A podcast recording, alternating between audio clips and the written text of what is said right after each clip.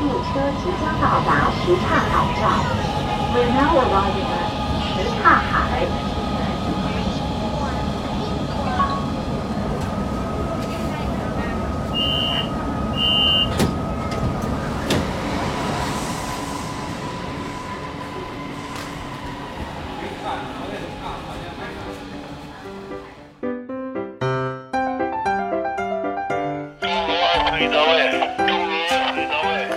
介群同志你好，我们用这个是吗？哎，会不会今天有特别大的风声？不好说啊，这是 FB 八八加，还挺好用的，便携的。啊，它就等于就是这样就可以可以录声音了。对，哎，我看他那个十点钟有一个击鼓表演，对，所以所以咱约的九点半嘛。如果要是要录那个击鼓的那个声音和看那个表演，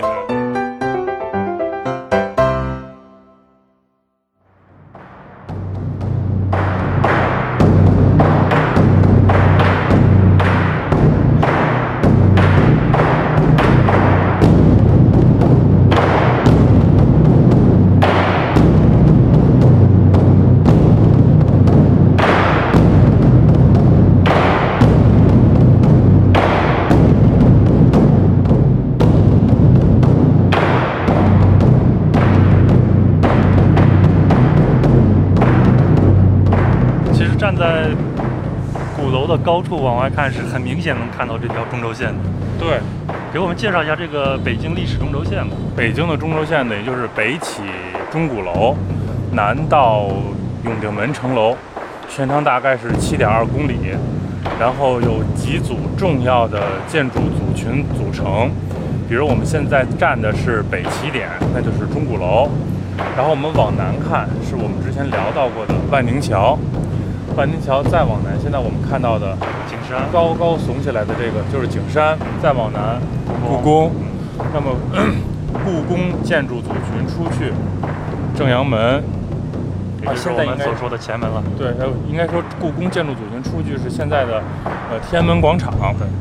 天安门广场，然后人民英雄纪念碑，呃正阳门，箭楼，然后前门大街天桥，天桥两侧，呃这个东侧天坛，西侧先农坛，再往南永定门城楼，是整个中轴线的这一组重要的建筑组群。那么中轴线两侧呢，我们现在正好我们是背北朝南的这个位置看，在我们的左手边，也就是东侧，就是北京的东城区；西侧就是西城区。我们可以看到西城区著名的白塔，对，著名的什刹海水系，对。哇，看着好漂亮，啊在这儿。非常美。而且现在我们今天因为北京最好的季节是秋天，湛蓝的天空，昨天刚下过一场雨啊。，对，天空无喜，然后可以看到有鸽子在飞，这就是在我记忆里北京城的样子。就我个人特别喜欢站在这个位置，在一个好天气去往下看，一年四季的景色不一样，初春的嫩绿，夏天的繁茂，秋天的那种颜色鲜明的对比。哪怕到了冬天，如果一场大雪过后，整个城市在一片洁白的笼罩下，那种安静。如果推荐北京的景点的话，鼓楼是我特别推荐的一个地方。大家可以看到的这条大街，几百年来一直是北京最热闹的大街，还不像我们之前聊过的一些，像菜市口啊、天桥啊，可能都是随着 清代、民国的兴起才发展起来。这条大街从大都，完了从明代一直都热闹，可以说屹立了八百多年。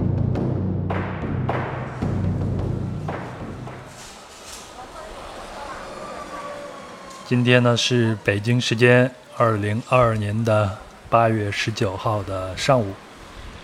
呃，说到时间呢，七月份是《壮游者》这档播客的三周年，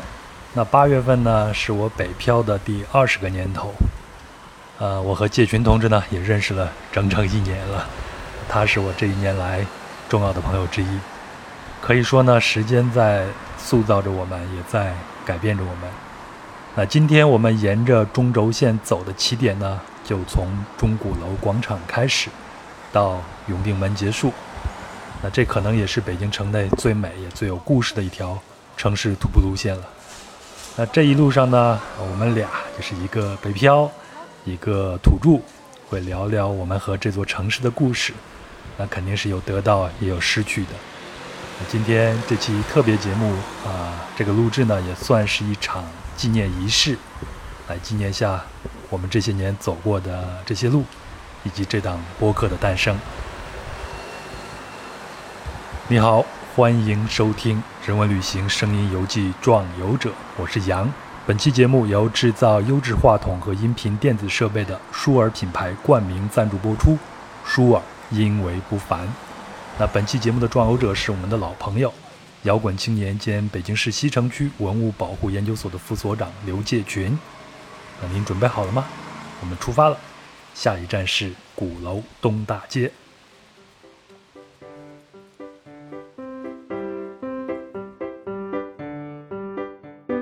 那我们出了鼓楼广场，一个左转就到了鼓楼东大街，再往东一点就是南锣鼓巷了。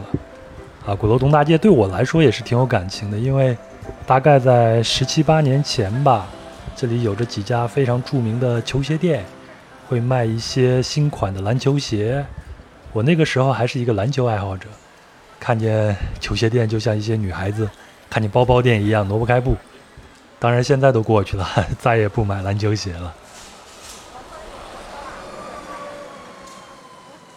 我们现在是在鼓楼东大街的茂 Life House 的旧址前了，哎呃现在已经不在这儿了，是不是刘总？不在了，嗯毛好像已经搬到五棵松去了。哎，你讲讲为啥给我带到这儿来？这儿有啥你的回忆呢？哎，这个，呃，像我们这一批，我是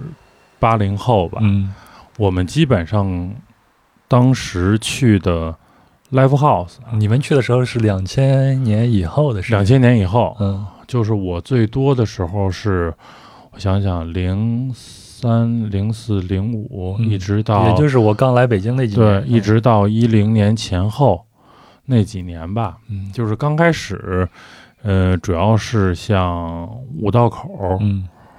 呃，那会儿那边比较集中，后来慢慢让鼓楼这边，像毛，嗯像我们刚才在那个鼓楼那个广场那儿，嗯原来有那个将进酒，哦、嗯平安大街上有这个嗯愚公移山，嗯，这批再起来的时这候，都是听日坛公园的李叔老说的地 方。对他正好比我，他就是我们应该是。我们刚开始去的时候，我们是小孩儿，嗯，然后他们是那里头消费的主主力军是吧对对，老他们头是吧？ 那我们大概差个七八岁嘛，嗯他们应该是那个的主力军，我们是属于毛头小伙子。嗯我们那个时候去还是怯生生的去，我就特别记着刚开始像毛啊，像呃愚公移山，说我们同学的话说，就是门口站着那些人，老感觉是这个。社会治安管理对象， 就是那时候有一句话叫什么？不是长毛就是秃子。哎，我觉得最应该管理的是你们报数的那个，这这条街上这些树你应该都报过、吐过。对 对对，呃，从我们现在站的这棵，你看这这条街上有那些特细特细的树，不知道是不是后来换的啊？嗯，我大概也有个十年八年不在这儿吐了，嗯，基本上一人合抱的。差不多都吐过。你看我们对面就是洋房涮肉嘛，嗯那个时候的标配就一定要怎么显示哥们儿是老在这条街上玩的哦呢？嗯我在洋房涮肉一直存着酒，啊， 做啥？二锅 头啊？二锅头啊，就是它离它最大的优点，对于我们来说，一离着近，嗯二时髦。嗯，像那时候南锣已经有了，对啊，哎呦，那个时候的南锣还好是朴素、啊，特别。美好的对南锣，啊嗯对，那时候，你刚才提到一个词啊，嗯叫做时髦，嗯我就想问一下啊，你看我在介绍你的时候，嗯总是把摇滚青年这 个灌到前头，嗯，就音乐这个事儿。对你来说是一个很重要的吗？或者说对你的青春时代是很重要的吗？两方面说吧，嗯先说摇滚青年的这个词儿，嗯摇滚青年这个词儿对于我有一段时间是特别抵触的，嗯当然，你刚开始像十一二岁听摇滚乐，那时候没有摇滚青年的概念，基本是到了中学以后，开始奇装异服啊，呃，挂各种那个哈雷的链子呀，也就是咱们到了叛逆期了嘛。对啊，嗯那个时候我是一听摇滚的，或者后来自己有了乐队以后，我是一弄摇滚的，那这事儿是一特酷的事儿。嗯，时髦对吧？对，那时候觉得是时髦的，而且我们应该是赶上了重金属开始往下坡路走，朋克起来，嗯就是呃嚎叫俱乐部那个厂牌起来，像什么后来的反光镜啊、嗯六九啊、脑浊呀、这些乐队起来的那时候，我们差不多。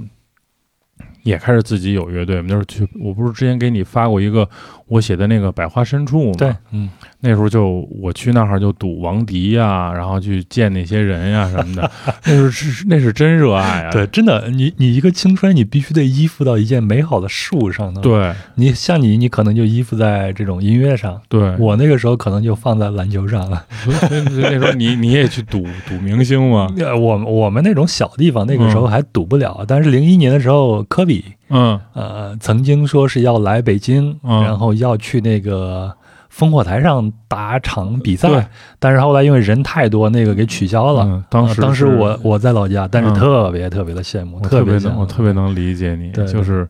我到现在都觉得有几个乐队没看过他们的巅峰状态，是一直是人生一个遗憾嘛。是后来有几年的时间，大概是在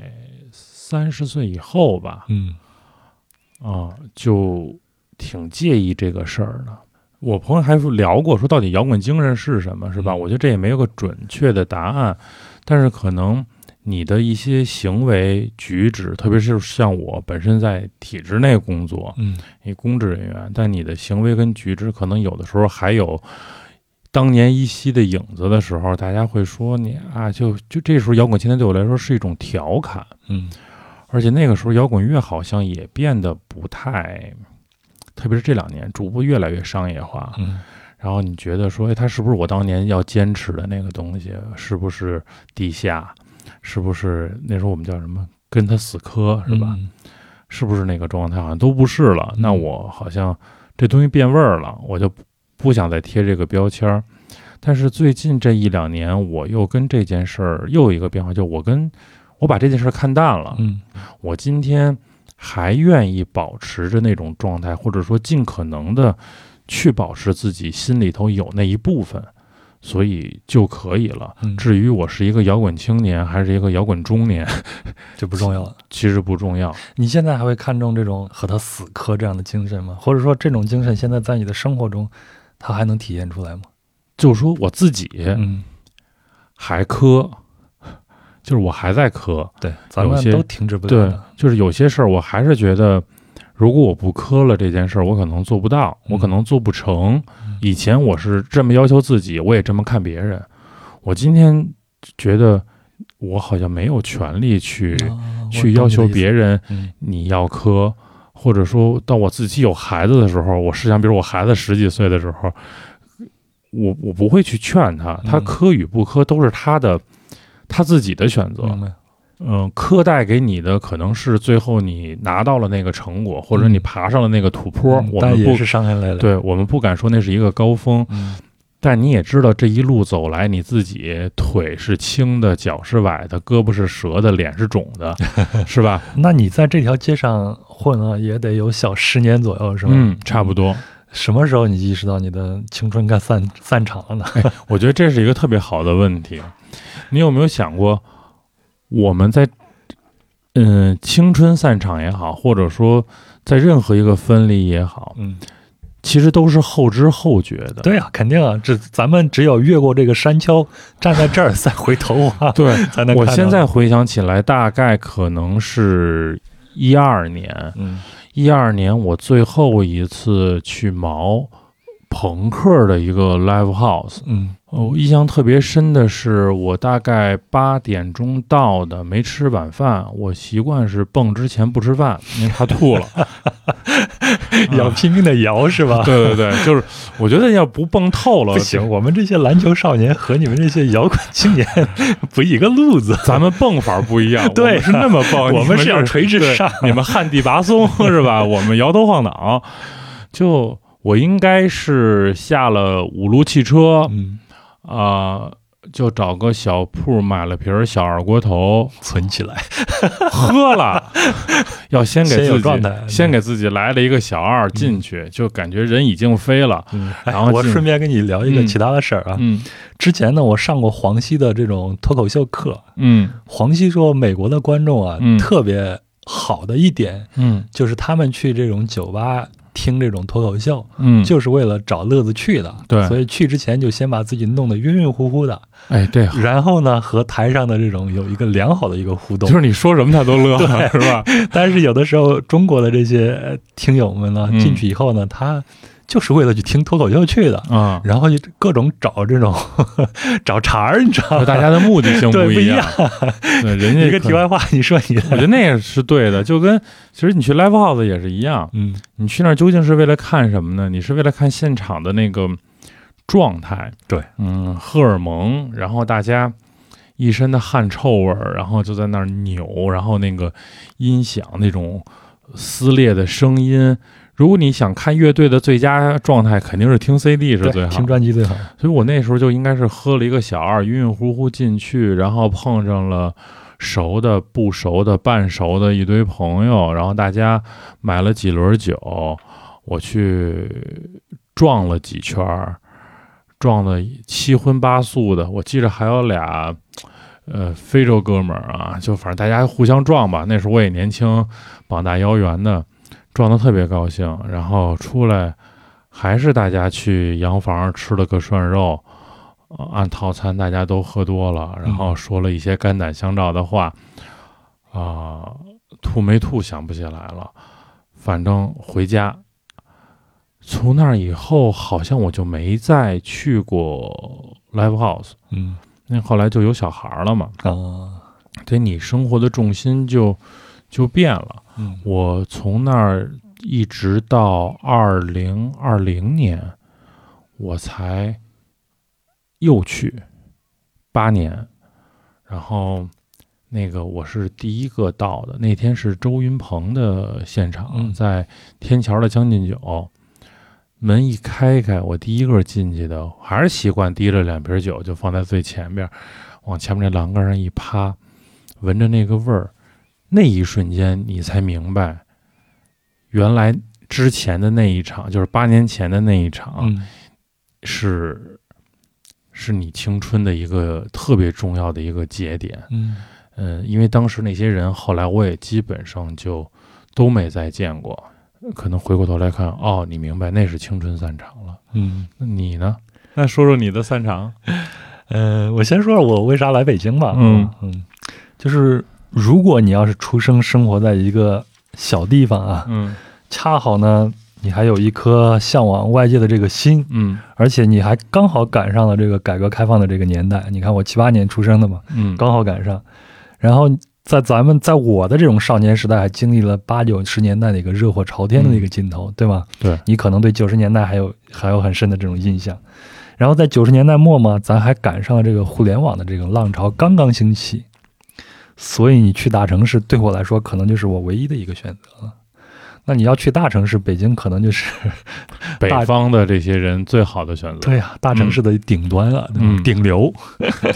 顶流。然后我是九八年开始上网的，那个时候上网还是拨号，嗯你你还有印象吗？ ，ADSL，对，就是那个猫哦滴吱吱吱滴吱，然后后上网。电话打不进来了。对我那个时候就特别喜欢打篮球嘛，老在那个电视转播上看见屏幕上 NBA 就会出出现一个 NBA.com，嗯但是从来没有上过嗯网，不知道这个 NBA.com 是干啥的。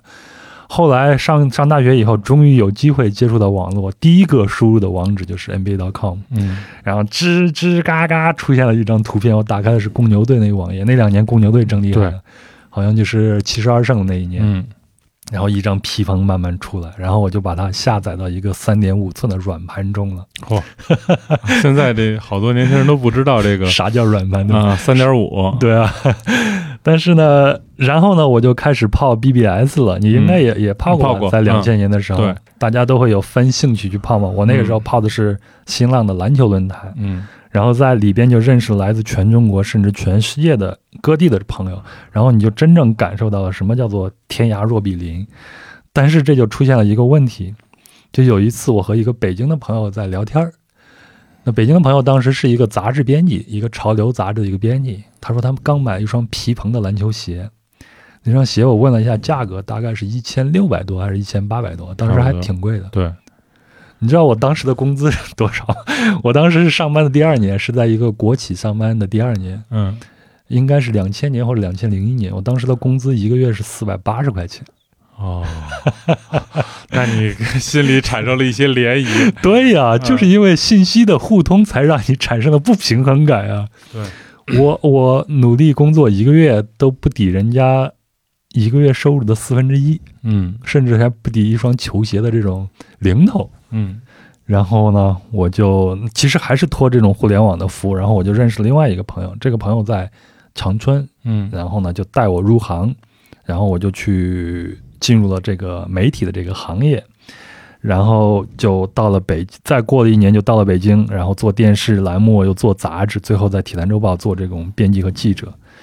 所以在这一路上呢，始终和我最初的爱好贴近的就是篮球，因为我最早最早是想当个运动员，对不对？嗯有过这种不切实际的梦， 但是但是发现自己不行，然后就发现你做媒体，你去报道篮球，可能是最能贴近这个行业的，所以呢，我才会对鼓楼东大街那个球鞋店就有那么多的这种兴趣。鼓楼最多的球鞋店、游戏机店对，然后古着店，啊对，就是一个潮流一条街嘛，对吧？那是真是顶尖了。嗯，反正进入到这个行业以后呢，就日子你就进入到了想象中的这种正轨，对吗？你就嗯打球啊，工作呀、挣钱呀、然后背房贷呀、 结婚呀、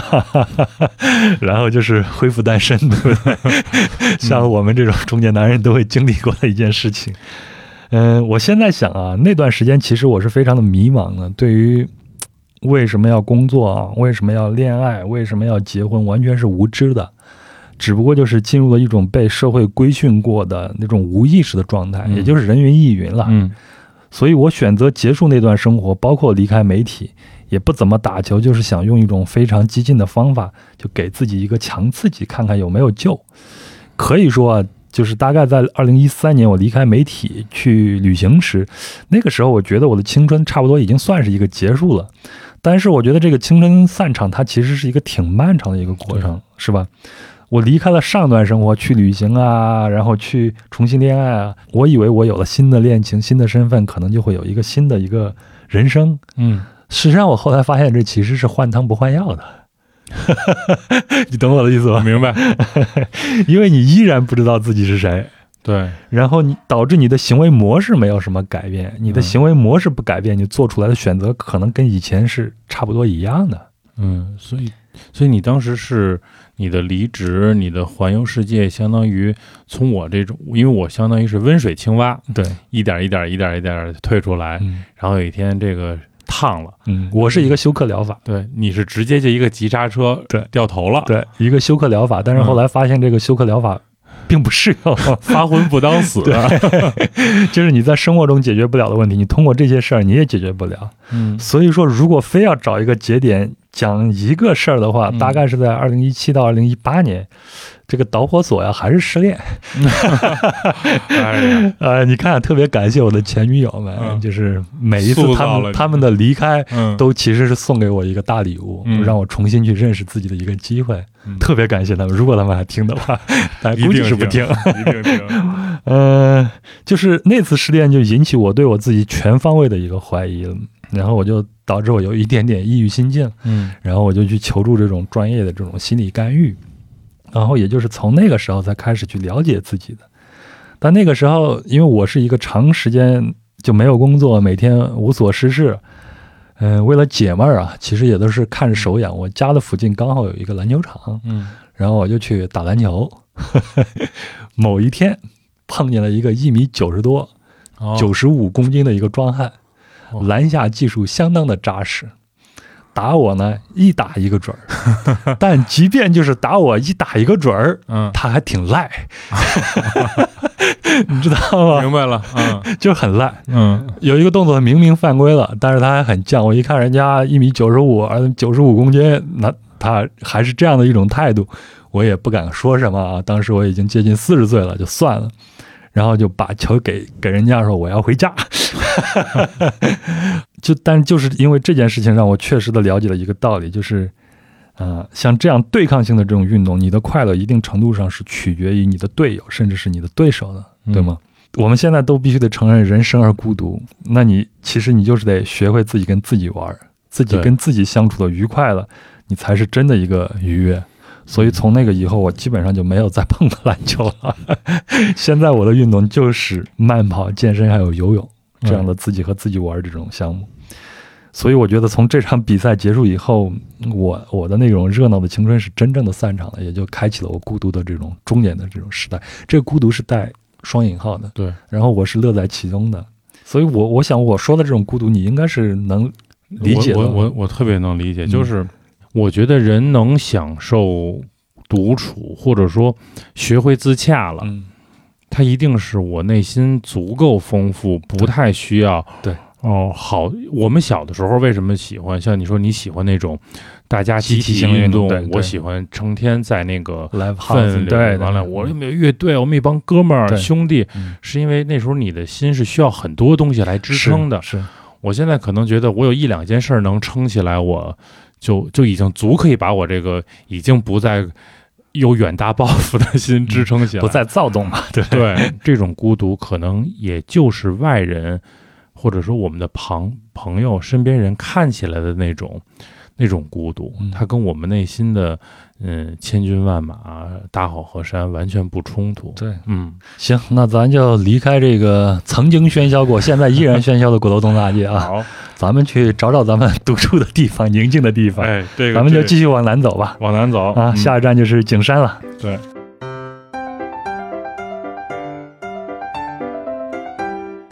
那我们呢就继续往南走，然后路过了万宁桥。嗯万宁桥在咱们日落什刹海那一期已经讲过了，就是从南边来的精英和商人们就坐着船到了万宁桥这个闸口，进入到什刹海，就算进入到了靠近了这个权力的中心了吧。对。呃，那我们现在呢，已经走到了景山公园的外头。景山有什么样的历史和故事呢？我们现在看到的这个景山，其实是，呃，明清时候形成的。嗯那么最早它在金代的时候就有，是一个小土包。嗯后来到了元代的时候呢，元大都的时候，它相当于是元大都工程的后花园儿。嗯那么明代取代了元代以后呢，为了灭掉蒙古的王气，就把整个元大都全部都毁掉了。那毁掉以后呢，就在这儿他重新修紫禁城，就把这个呃渣土啊，包特别是挖筒子河的这些土啊，然后就都在这儿堆了起来。哦，所以它是一个堆的山。对，它是一个堆的山。嗯那么到明代的时候呢，因为这个皇宫要烧煤嘛，取暖，嗯要用这个煤，所以烧的这些煤也在这儿堆着，啊、所以当时呢就要又称为煤山，嗯就是咱们烧的蜂窝煤的那个煤。到了清代以后呢，才改名叫景山，因为就把它视作是皇宫，因为紫禁城在南，它对在北，刚好在神武门的正北面对嗯相当于是北部的靠山吧，所以取名叫景山，就是大的意思，又嗯高又大才叫景嘛，嗯这就是景山的一个简单的一个由来。嗯，反正现在景山里边还挺好玩的，我嗯还最近还老去 去里边逛一逛。去看看那的流浪猫。对，那里边的猫还挺可爱的，特也别不怕好人。玩对，啊而且山上那个那个亭子叫，我们在鼓楼上也能嗯看见嘛，万春亭。万春亭。对，嗯那个位置呢，你去俯瞰这个故宫，可能是一个绝佳的一个位置。对，它那个亭子上有看这个南北两端中轴线的这个景观标识嘛，嗯，还有一个点也推荐大家去看看，就是崇祯皇帝上吊的那个地方，现在叫民思明思宗殉国处。嗯呃，虽然那个歪脖树呢，已经不是当年的那棵，是后来又移植的，但是位置什么的都没有变。大家可以看看，那是大明朝的结束的缩影了。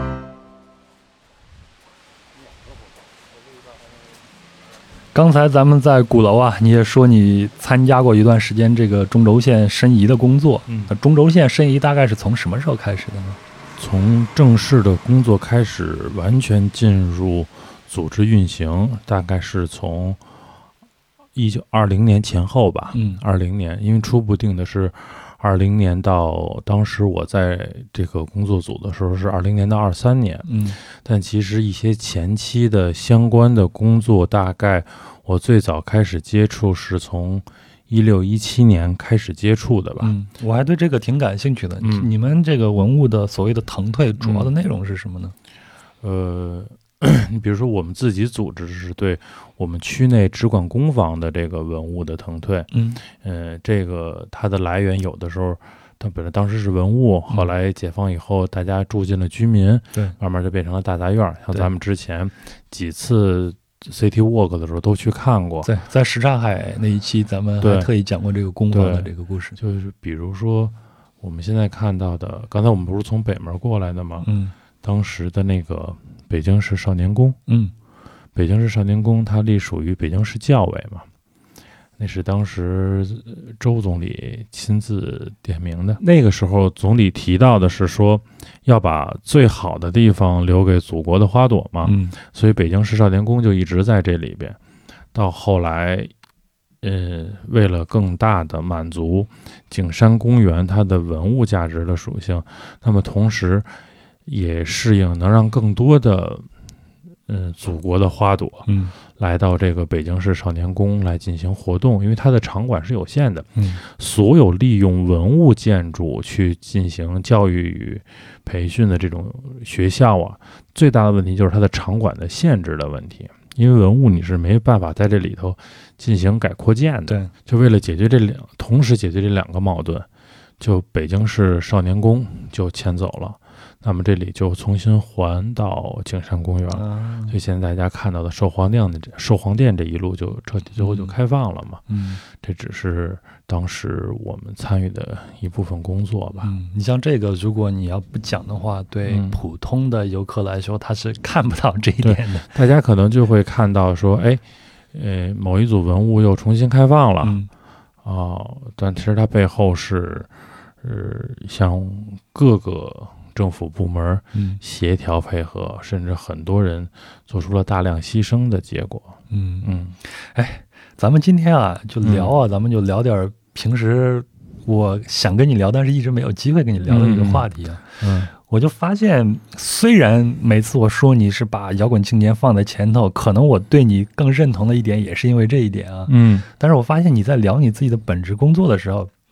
还总是带着有一种那种职业骄傲感在里边的，嗯有 吗？还是有一点的，啊，跟你平时你自己塑造那种比较颓的那种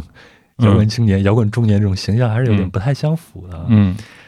你你所从事的这个行业，能承载你刚入社会时候对工作这件事儿的一个想象吗？或者我们先说，你觉得什么是一个好工作呢？嗯，首先第一件事儿，养家糊口。 嗯抛开养家糊口不谈的所有工作都是流氓啊，是吧？ 对，文物工作一直是一个清贫的工作，到今天为止，我负责任的说，也是一个清贫的工作。嗯就是说我通过这个工作养家糊口，够用了。但是飞黄腾达是不可能了。呃，那第二个其实就是你的自我价值。这个我觉得还挺重要的一件事儿。对，我觉得或者说对于我们这种性格的人来说，实现自我价值是一个挺重要的事儿。嗯，我我相信可能有好多朋我相信友，好多人都是吧。最近播客里边不都老老在讨论那个 bullshit job，嗯就是狗屎工作嘛？其实你看大家留言，大家都挺重视这个工作的自我价值实现这一部分的，但是它很难，真的。对，嗯我觉得这个事儿，我倒我个人觉得，它不是一个能强求来的。，嗯对对对我，们最早聊什刹海的时候，对不是聊到我入职的那个过程，嗯我觉得是一个挺幸运的一个过程嘛。我的工作其实一直给了我不同年龄段自我认知，就是自我满足感不同的这个需求。哎呀，这就想起来让我想起来做新闻的时候，如果嗯有一个突发行为你做的特别漂亮，那种满足感真的是无与伦比的呀。对，然后啊屏幕上有你的名字是吧嗯哎，？说这个，我记得我第一次呃在吉林电视台做一条体育新闻，然后被央视的五套给转采了一下。哎呀，我妈赶紧给我打电话呀， 哎，那 是不是就是说全村都沸腾了 哎呀，开玩笑中央台什么，然后辽宁台后 面谁谁谁是对对对会有会有对对名字对是吧 对？对对对，那是有成就感对，，说明咱们还是真的还喜欢这一行的。对啊，然后到后来做文物腾退的时候，我记得当时我的领导就跟我说了这么一句话，因为那时候觉得是一苦差事嘛，嗯，完全是没有任何先例的。他说，如果这件事我们干成了，有一天你走到这个城市的时候，你会指着许多特别漂亮的文物，然后跟你身边的人说。我是把它从大杂院里一步一步解放出来的那个人，嗯你有没有那种让你觉得在，特别是我们年轻的时候啊，嗯就是刚进入职场的时候，特别满足的状态？有啊，嗯我去《体坛周报》第一个月发工资，啊发了我一一个半月的，啊二零零四年发了将近八千多一万块钱。哎呀，我高兴的呀，躲到厕所里边数的那个钱，那个时候还是发现金。 那时候会发你一个半月的呃我去了一个半月，哦然后一个半月以后才给我发工资，啊，嗯，多满足啊！你说是 吧？这是笔巨款了 吧？对，开玩笑。嗯我咱们先说一下这个工作这个事儿。嗯其实我老实跟你说啊，嗯之前就没有想过什么是好工作这个、这个事儿，嗯因为咱们在学校里边，包括咱们的家长，嗯给咱们的教育都是你要好好读书，考个大学以后找个好工作。嗯没有人告诉你什么是好工作，嗯但是他们字里行间平常流露出来那些话里面会给你一个讯息，就好工作就是 是啥呢？就是收入又高又稳定，还体面。对。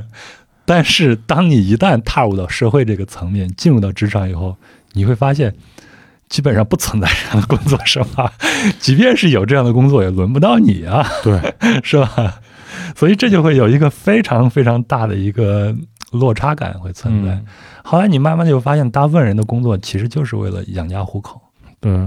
再上一个层面，而且得非常幸运的，我觉得我就是一个很幸运的一个人，嗯你也是，就是我们能在这个工作里边实现一下自我的价值。但这个事儿你刚才也说了，并不是每个人都可以的，嗯大部分人其实是没有这样的幸运对的。，或者说，甚至可以把养家糊口跟实现自我价值去开来分开来，对别太传统或者对别太，呃特别是在现在这个时代，对嗯就是我们叫说宁作茶根儿不喝白水儿。嗯，你有一个养家糊口的工作，你先好好的保住了您这饭，对对，对对。然后您再搂草打兔子干点别的，哎，对，哎，希望大家不要说咱们太爹啊，咱们这个真的是过就来吃过亏以 后才这样说的。嗯我我也寻觅过，我那几年没有工作的时候，就一几一七一八年那那很长一段时间都没嗯有工作的时候，呃，我去酒吧里边做过那种倒啤酒的，嗯，还开过网约车，嚯试过啊。啊，但我当时就不是因为钱，就是嗯想尝试一下这样的工作是什么什么样的一个滋味儿。嗯，但后来发现，好好上班确实挺好的，但是现在已经不会了，因为现在我觉得我现在这种状态也也很好，就是我一直觉得我自己非常幸运的。我不是说我在国企工作过两年嘛，嗯当我那个时候我就模模糊糊的就认为那个不适合我，然后就离开了。然后我的第一份好工作，就是很幸运的进入到体育媒体，可以报道我最喜欢的这个篮球，绝对是实现梦想的一个事儿。所以到现在，我也认为这是我整个青春时代最棒的一段职业经历了。然后我在全国最好的一个体育媒体报道过无数的人和呃比赛，报道明星，报道过四届的奥运会。我曾经以为这条路就是我的中轴线，你只要沿着这条线走下去，就最起码你是个衣食无忧的吧。嗯嗯，但是呢，我首先是发现时代变了，就是零八年以后呢，投给平面媒体那些广告就越来越少了。这这我在媒体的时候就有一明个很直观的一个感受，都流向了这种网络媒体。然后呢，我就发现自己我对这件事儿的这个兴趣是在下降了。嗯就是对体育的这个事儿或者对篮球这个事儿在下降，这可能是我的一个毛病哦。我就觉得我对一件事儿就很好奇的，我我就会千方百计的扎进去去探究一下它到底怎么回事儿。但是我进去以后，我可能做到百分之七十、百分之八十，我的兴趣就没了。 嗯，这就注定着我在一个行业里边做不到最好。这点咱俩真的挺像的，就我对我自己好奇的领域，嗯嗯，我就特别想去掀开那个门帘儿，对，或者人说就一层脚窗把门给踹开，对，就一层窗户纸捅破了，你就嗯都明白了的时候，我就特别想去做那个捅破窗户纸的人，但是我觉得我从心里头是抵是比较抵触把一件事儿做到顶流的，嗯，就像我我有一个习惯，我爬山从来不爬到顶儿，哎呀，我现在跟你不一样，嗯如果有机会，我一定要爬到顶儿。你嗯，知道为啥吗？为什么？因为我现在在做自做所谓的自媒体，嗯我原来是在平台，你做的再差， 嗯，你也差不到哪儿去，对吗？明白就像白岩松说的，嗯你把一条狗放在央视的主播位 置，它也会火。是白岩松说的，还是王朔说的，还是陈丹青说的？反正反正是鲁迅说的，但是现在做媒体以后，这是一个大逃杀的一个过程。你嗯不努力，你就没有饭吃啊！甚至你做不到最好那个行列，你可能嗯就没有饭吃。我所以这明就白你逼迫着我要不停的让自己往前走， 嗯往最高那个地方去走。但是我现在挺享受这种感觉，我感觉是把我的潜能给激发出来了一点你。是在战斗的对对对过程中，对，嗯，我不停歇的战斗。 嗯我是觉得，嗯，我已经马上可以看到那个顶峰的那个呃山顶儿的风景，未必是是，我同意你的看法，嗯，就是未必是适合我觉得的这是一种生活方式。嗯，就我不需要一览众山小，嗯我知道你们都是高山，嗯，好，那咱在这儿就聊到这儿吧，行咱们就继续咱们往前走。接着往前走，嗯，咱们下一站是去太庙。太妙，嗯，咱就不去那个故宫了，嗯也，进不去了。对，故宫太现在太难进了，嗯，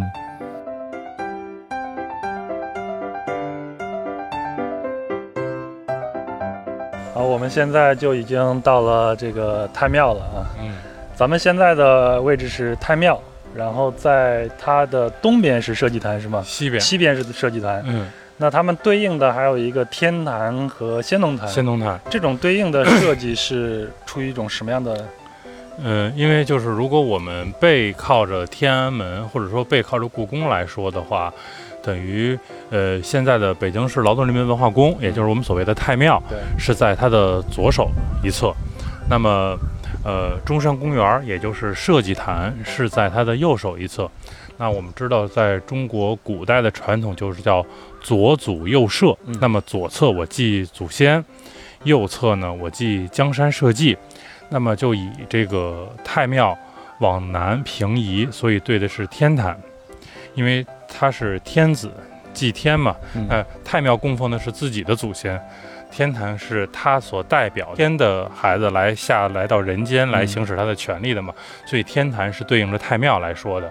那么，呃，社稷坛，社稷坛供的是什么呢？江山社稷的设计，对，吧江山社稷。其实，呃，在北京的这个，大家把社稷坛说的更直白一点儿，我们叫它五色土。嗯，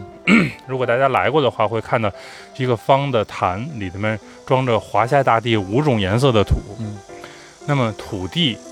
孕育着江山社稷，也孕育着民生最基本的问题，就是粮食的问题。对，所以社稷坛往南平移，对应的是祭祀先农的先农坛，以及这个像山川地旗。因为我们之前聊天桥那期的时候说过，先农坛其实是一个群祀的建筑。嗯，先农、山川、地旗、太岁等等。那么这一批是在跟江山社稷是对应的，所以这是中轴线代表着，呃，这个北京作为皇城皇权集中体现的一个象征吧。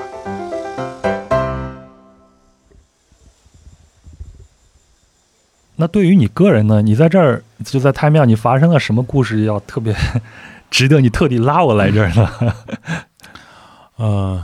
就是我不知道大家小的时候有没有那种学钢琴、学乐器，然后学一项艺术爱好的那种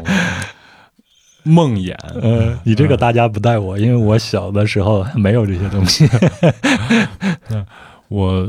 我是从大概八岁开始学画画，嗯然后学到十二岁嘛，当时在少年宫。嗯呃，我们那个时候最最常组织的活动就是来太庙，嗯来太庙就画两样东西，就是一个是呃各种各样的大屋顶，嗯后来还有一个就是各种各样的树，你看我们在太庙里嘛，这里有好多的古树。这个大屋顶画到我我什么时候跟这件事儿和解了呢？就是我自己上班开始做古建的图纸的时候， 我就觉得说，冥冥中的一个宿命啊，注定 就是你要干的 事儿。 小时候画了那么多屋顶，但是那个时候，我是立志要当一个这个，我还真不是家里逼的，嗯我是自己去去报的名，嗯因为当时宣武少年宫就在我们家对面儿，嗯，哎离得呀，特别太近羡慕你们这些在城市里边长大的孩子了， 啥都有。我们就是，即便你有这个爱好，你也没有这个条件。我当时就特别方便嘛，呃骑车五分钟就能到。然后每个周末都有去写生，嗯画了大概四年，然后就该考中学嘛，那我肯定要去考美术中学，嗯，还就考过了，啊、家里就不让，就根本就不能同意和不能接受这件事儿。嗯，我爸说的特别明白的就是，他作为过来人，他不认为说这个爱好能以后让我养家糊口。嗯，呃，他自己也有画家朋友，他认为他的画家朋友都比较的潦倒，嗯，但是后来我们俩在聊的时候，我就说你没交到顶流的画 家朋友，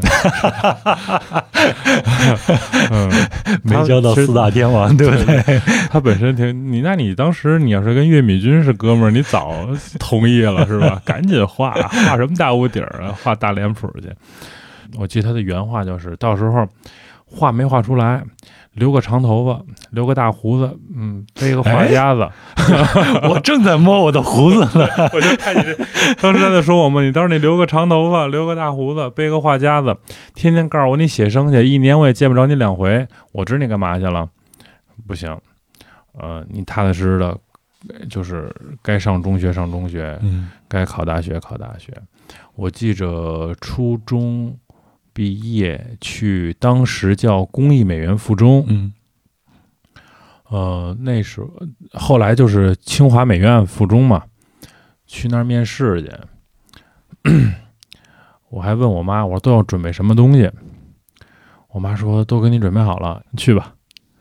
啊，我们就去了。到那儿以后，老师看完画说行，先报名交户口本吧。我妈说啊，没带。故意的，我们俩到现在都没聊过这事儿是是故意的那就不聊了。 哎啊，我觉得也没意义了嘛没。意思然后呃，回家的路上又走到劳德人民广场宫那儿了，嗯自行车那脚蹬子掉了。哦，骑自行车是吗？嗯，我妈说：“你看，就是不让你学这个吧， 天意天启是吧？ 啊啊！走到天安门这么那个地方，你脚蹬子都掉了。啊，原来故事在这儿。所以就童年嗯吧，我觉得那是童年跟青春期的一个过渡嗯嘛。后来觉得。”那就换个花样留，把头发留起来呗。嗯，嗯哦，，就是因为不画画了，然后开始接触摇滚乐了。嗯嗯，所以才开始反叛了是吗？对，呃因为画画多安静啊，嗯在家一个人一天，这屋里都没声儿。完全换了另外一种生活方式。对，哎，我问你啊，嗯，你现在能理解你家人为什么做那样的一个决定去阻止你们？我相信听咱们这一期节目的听友们，可能大家多多少少都会有过这样的一些经历了。能理解。 嗯就是我我觉得到我现在这个状态，咱不是说年龄或者什么，嗯只是说一路走来吧，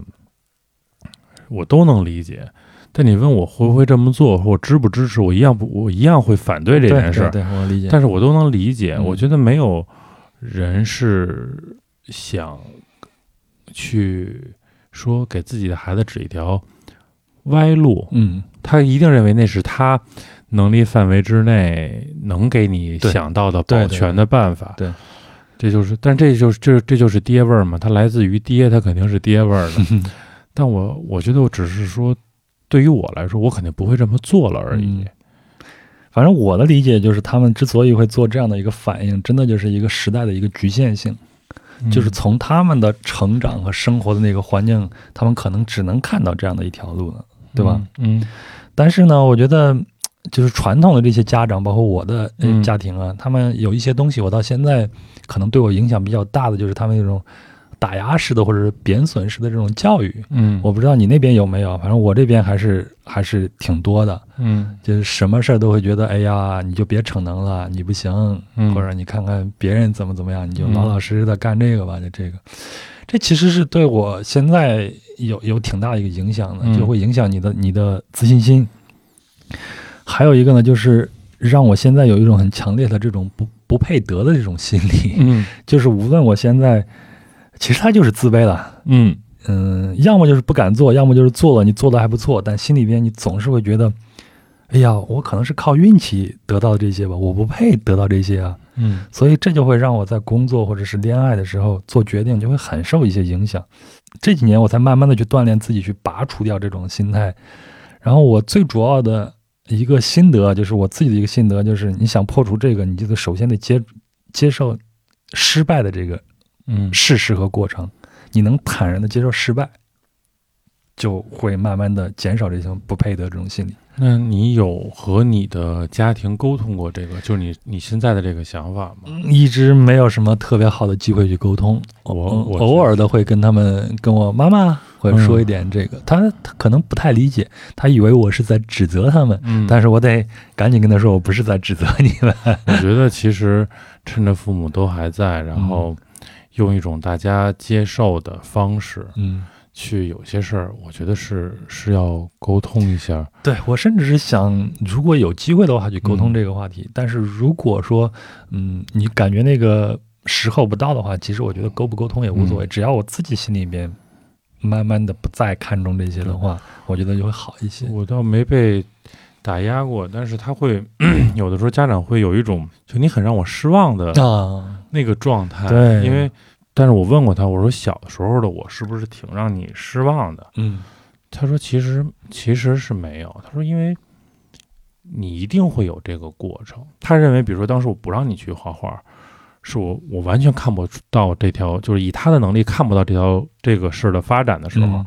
我会拦你。但于之所以说后来你去弄您那个摇滚乐什么的，我不拦着你，是因为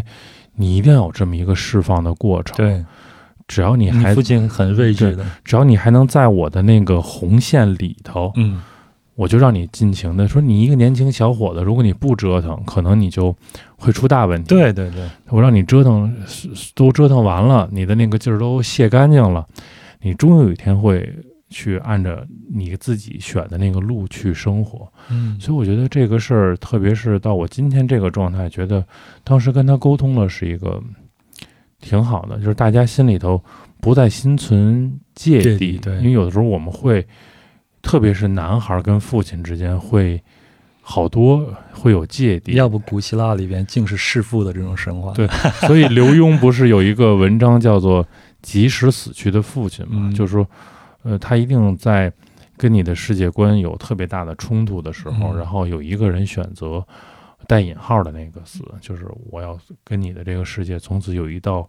界限，嗯我不再干预你的这些东西。对嗯我现在这条界限是强行划开的，嗯因为我到现在还没有啊、呃合感觉合适的时机跟我父亲去聊嗯这个事情，而且我相当害怕，我问他同样的问题是不是让让他失望的时候，他说是失望的。 嗯我之前去做心理干预的是心理咨询的时候，这是一个主要的一个议题，嗯呃，就是对一个男人来说，你你得不到父亲的这个认同，嗯，这个可能会影响你很多很多的这种行为。他跟我举个例子说，他有一个七十多岁的一个呃客人，嗯他有一个七十多岁的一个客户，嗯父亲已经去世了很多年了，但到现在依然走不出这样的一个阴影，嗯嗯，我能明白。总是觉得心理上是被贬损、被压制住的，嗯。嗯所以我以后可能会找机会吧，嗯会去跟父亲去聊一聊这个话题。但是我非常感谢他们，正是因为他们的这样一个教育，其实它另外一个好的一个作用就是让我们不越剧，嗯，对吧？就让我们就是你父亲给你画那个红线里面，嗯让我们在这个红线里边比较健康的一个长大。对，嗯，所以嗯你说你的反叛，我要说一个我反叛的一个事儿啊，这可能就是我在家庭里边做的最反叛的一件事。嗯这是在二零零一年的时候，我就决定要离开这个我当时工作那个国企，那是嗯我父亲花很大的嗯，力气帮我去找的这样的一个工作。一个编制。对，嗯也非常不容易的一个事情。明白，但是我当时就决定离开家乡去做体育记者，去追逐自己所谓的梦想。当然，那个梦想在那个时候，你想想多虚无缥缈了。嗯，一个二十刚出头的一个毛头小伙，你让你的父亲怎么去信任你呢？哎，但是我父亲就不同意，他当时就用这种断绝父子关系的 这样的方式来逼迫我。嗯我当时啊，就特别的抓马，你知道吗？嗯喜欢打篮球，就坐在篮球场旁边嗯，抽了一颗烟。我不抽烟的，对，但是抽烟呢，就是你因为你在电影里边或者影视剧里边见到人家做决定的时候都要抽颗烟要，有个仪式感。抽完烟以后，把烟头给往地上一扔，用嗯脚把它给碾碎，然后做一个决定，说我不管如何一定要走。 我现在再回首想想那个我要走的那一天早上，那么那那种情景，现在想想还有点心酸。嗯虽然已经过去了二十多年了，嗯，嗯，当然我父亲是在吓我，他并不会跟我这个明白断出真正的断出这种关系。过了半年，我再回家，我们依然还正常聊天，但是这个芥蒂，这个隔阂是已经存在了，所以我觉得到现在我们没有聊过这个事儿。我们想，也许哪天我们会聊一聊的。嗯尽早聊一聊，对对对，尽早聊一而聊。且要相信他们也在成长，对，也在成嗯熟。对，咱们呢，今天真的是认识一周年啊。嗯我我记得你啊，我刚才你在嗯说话的时候，我就在一直在看你，我觉得嗯你今年的状态和去年非常的不一样。嗯，去年你看咱们刚认识的时候，还是在天安门那边，对对我那那个录屋音顶室，上对，在嗯屋顶上，你当时还挺胖，对吗？嗯走路还得稍微的弯点腰， 嗯嗯，就是感觉有点不太利索，头发还是那么长。你看今天瘦下来了这么 多，然后整个人是非常的精神的。嗯之前你跟我说过一句话，我不敢确认，我现嗯在再向你确认一下，你说就是做播客这个事儿。嗯，对你还是挺重要的，是个嗯客套吗？还是真的呢？没有没有，这个是真的。我其实听博客听了很早，从来没想过自己会会参与到其中来。因为吧，有些话题自己会想说嗯，如果是我，我可能会怎么聊。呃，因为那个时候是自己可能给自己身上的呃贴的东西太重了，对我感觉去年见你的时候，你自己的状态不是非常就特别好差嗯我觉得那是可能是情绪上特别差的一段儿一段儿时间。嗯我们开始就是你第一次跟我发出邀请说，哎，咱们去试着去去录一期，嗯我们去走一走。当时觉得很好玩嘛，咱们下午一起走了一大圈儿，嗯我有一种久违的特别痛快的感觉，嗯就是首先 我谈的就是我交谈的对象跟我没有任何现实生活中的瓜葛，哦理解。我们聊的也不是生活的鸡毛蒜皮，我们就纯粹的在聊这个城市有什么故事，嗯，就好像是又回到当时讲解员的那个状态上，和我们的现实生活已经架空了。对。嗯然后这种架空所带来的心理上的减法，嗯，就是这你就就有意思。哎，怎么对讲？就是它是把你好多东西就给你拿掉了。比如说，如果没有这件事儿，你一直面对的可能就是工作。嗯那个时候，我的工作出现了严重的，呃，怎么说呢？是方向的问题，还是说大家可能都会遇到，说我再往前走这条路走得通走不通的问题，嗯或者说信仰崩塌的问题，可能你十几年比较偏执的坚持的一个方向，然后你会发现这个方向出现了问题，你要及时修正它。但是人可能随着惯性，一时没有掉过头来，开始全盘的自我否定。然后，但是我们这么聊的时候，它会让你在工作和你自己私生活之间裂了一个缝儿。嗯但其实对于我来说，就是一股空气进来了，就是其实你已经把自己的心呃包了好多壳儿，包住了。然后这股空气一进来，你就找到了一种新的感觉，嗯心就变得轻松了好多。啊，我原来发现我之前那么多年做的那些，呃，文物保护也好，嗯姑且舔着脸管它叫做事业，嗯、肯定 是是，肯定是是。那些东西，如果我不能以我自己职业规划上的特别理想的状态去呈现的话，嗯，原来就是大家这么聊天儿，儿哎，，也是一种呈现。你首先啊，你你说的这些，我觉得这可能也是做播客这个事情对我非常有吸引力的一点。嗯，另外一个，这一年我发现你已经变成了播客界的当红炸子鸡了。你现在差不多平均每一个月都得有一场，对不对？可能比很多不勤奋的主播都还要多。比这个双月更的杂志反正出现的次数高一点。对，反正我觉得可能表达对咱们所有人来说都是一个挺重要的一件事情的吧。，对，嗯，那表达对你，我觉得其实咱俩性格上有一个不像的点，我觉得我是一旦进入那个环境，我特就就自然而然的加戏，就开始主动表达。嗯但是你看，咱俩每次聚会其实都相当于是我说百分之七十，你嗯百分之三十，所以每次聚会我都带着你，我就不用说话就可以吃了，你知道吗？我不用说话。对，接就是吃无论是说有朋友在一嗯起，还是就是咱们小范围的这么聊天儿，那你就是给人这种第一个感觉啊，就是你不太是、嗯善于在那个环境下去表达，或者说可能你对表达有你自己的想法儿。嗯，如果你看到我不太去表达的时候，可能我是拿你做一个真正的一个朋友。嗯嗯，我愿意去暴露我的这一面， 但是因为我还有我的职业性的那一面，如果到一个职业性的那一面的话，我也会去说很多嗯的对东西，对吗？因为这是你吃饭的一个家伙。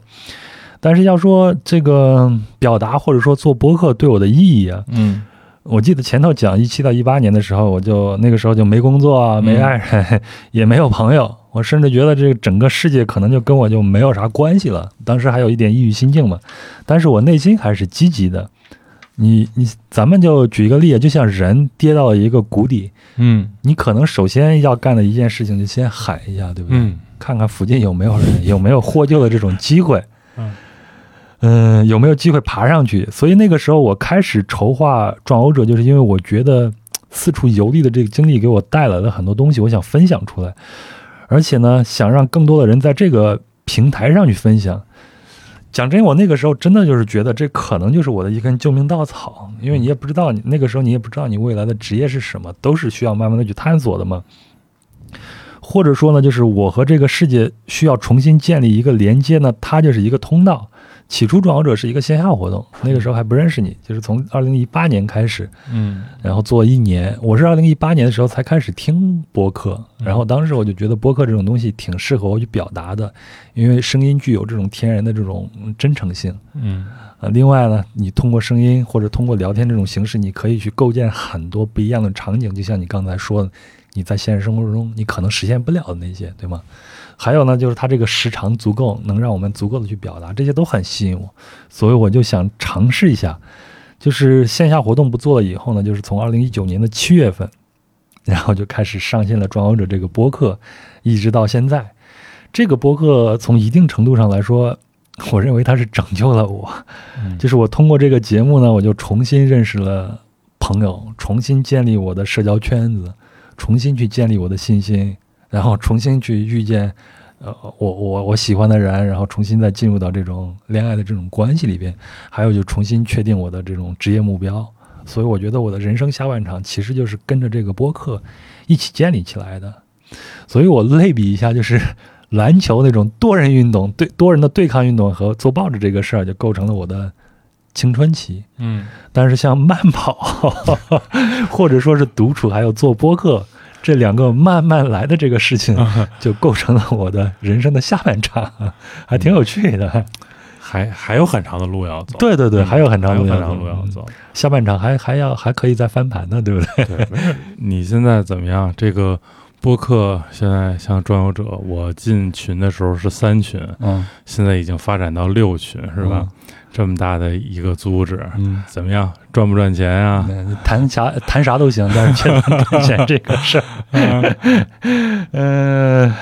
其实我也想，目前来说啊，就是我前头也说了，《转行者》这个播客对我来说，它其实是拯救我下半场的一个开头的一个事情，嗯所以它赚不赚钱，我可能都要继续做下去，因为它对我太重要了。嗯嗯，所以就是它这个管道，就是让我和这个世界还有一个对话的一种可能性。我给你讲一个小故事啊，嗯就是有一个作家叫刘亮程，我喜欢嗯看他写新疆的各种小故事。他写这个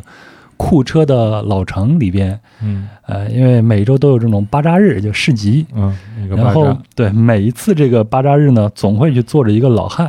嗯，这个老汉呢怀里呢永远抱着一只鸡，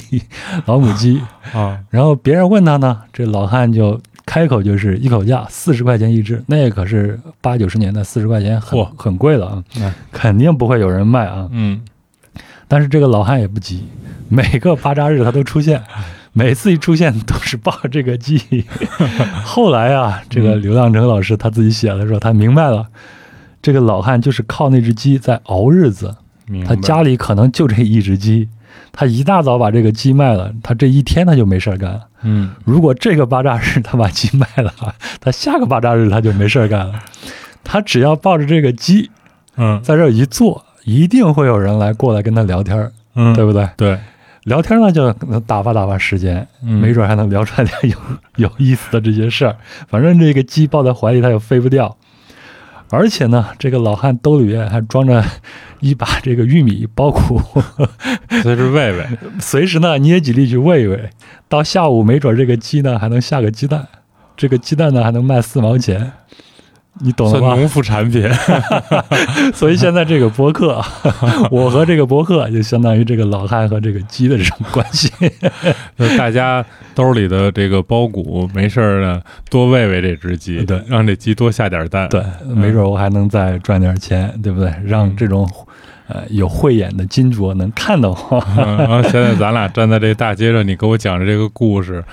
我脑子里 已经浮现出来你，你抱着一只鸡坐在路边的样子。 对嗯但是现在咱回头想想，我觉得我们的生活和工作里边一定会遇到一些低谷，嗯而在这个时候呢，表达就显得尤为重要。对你来说也同样如此，对对吧？就像你去年和你今年的状态就完全不一样了。没错，嗯，就像我前头说的，如果你在谷底里边往外爬，除了自己努力外，一定需要一点外力的帮助。嗯那么呢，让别人能听到你就很重要。不管是你和朋友还有家人去沟通，或者是写点东西，或者是唱唱歌，嗯或者呢，你也做一档播客节目，不用压抑自己，把自己想说的话大声给说出来。嗯说到这儿呢，我要再夸一下本期节目的赞助品牌舒尔。我做播客后不久呢，就被业内的大佬给种草，开始使用舒尔经典的动圈话筒 SM 五八。这是一款被很多的传奇音乐人都使用过的话筒。当然，如果你稍加注意，你会发现现在很多的大型活动的主持人或者是著名的歌手用的话筒呢，都是舒尔。现在很多的播客同行也都在用舒尔，包括我们这期节目的录音室的部分也是用的这款话筒。而这期节目的场外录音器材呢，用的是舒尔的 MV 八八加便携式立体声话筒。那这款话筒呢，有五种预设的模式，针对不同场景优化均衡和压缩设置，可以轻松的获得想要的录音效果。而且呢，它特别的轻便，啊，带三脚架，还有电话夹，还有话筒架，还有各种配件，对苹果和安卓设备都非常的友好。那无论你是在户外录音或者是直播，都能完美的胜任。最近呢，舒尔又推出了 MV 七限定黑白版主播话筒。那它的设计灵感呢是来源于传奇人声话筒 SM 七 B。那 MV 七呢是数字加模拟的话筒，是播客主播、还有歌手、配音的人士或者是游戏玩家的直播和录音的一个利器。啊，那些专业的术语和数据呢，我就不多说了，咱们普通人也听不懂，我就说几颗我作为一个播客制作者觉得非常关键的几点啊。咱们的大部分人，包括播客行业里边的主播，其实是没有专业的录音间的，很多时候都是在家里边来录音。而 MV 七呢，可以降低对房间的这个声学环境的要求，它可以拾取干净的声音。也就是说，这款话筒的语音分离技术呢，可以集中录制语音，拒绝噪音。还有呢，就是它有一个自动的电瓶模式啊，就好像有一个虚拟的工程师在这驻守着。你直播和录音的时候呢，即便音量和位置，就是你发声者这个位置发生了一点变动，那这个自动电瓶模式呢，也可以通过实时设置增益，让音量始终保持一致。那这个呢，就在你后期剪辑的时候就能减少很多的时间和痛苦。所有剪辑过的同学们都明白啊。还有啊，就是 MV 七呢，还具有 USB 和 XLR 的双接口，也就是说可以通过 USB 直接连接电脑，还有手机，也可以通过另外一个接口呢连接专业的调音台声卡。我觉得这些都足够去解决音频内容制作者的这个痛点了。那如果您对音质有要求，想让自己的节目更好听一些，不妨去各大电商平台的舒尔官方旗舰店去了解一下。那除了我所说的限定黑白版主播话筒 MV 七，还有便携式立体声话筒 MV 八八加，那你也可以去了解同属于舒尔 MOTIV 系列的 MV 五一大振膜话筒和 MV 五数字话筒等。当然，即便你不是一个播客制作者，你爱好唱歌，啊甚至你喜欢直播，也不妨去看一看，去了解一下舒尔，了解一下限定黑白版的 MV 七，让我们用声音去表达自己的感情，去展现自己的天赋，去和这个世界建立连接，去走出低谷。让我们一起用黑白叙说多彩人生。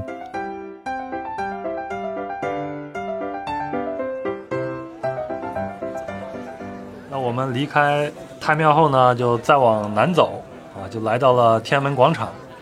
呃，面对的就是人民英雄纪念碑，在这儿你还发生过一些小故事是吧？对，小学时候这个优秀少先队员在这儿这个护 旗，然后五十年大庆是在作为中学生在这儿翻花，嗯，六十年是呃文化工作者在这儿跳广场舞，哎呀，这都是要挑那种长得俊的人才能来的，对不对？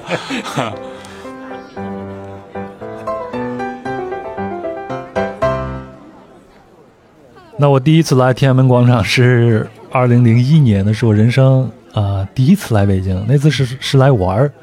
呃，还上了城楼。那咱回到咱们现在面对的这个人民英雄纪念碑，你在这儿还有一个跟你自己的工作有关的故事是吧？对，那是我在原来的单位的最后一个活儿，是我们这儿的人民英雄纪念碑是当时修天安门广场的时候一个重要的标志性建筑，嗯它的奠基石，这是这个要特别说明一下的是，因为人民英雄纪念碑的碑身不是传统的石碑碑刻这种刻法刻的，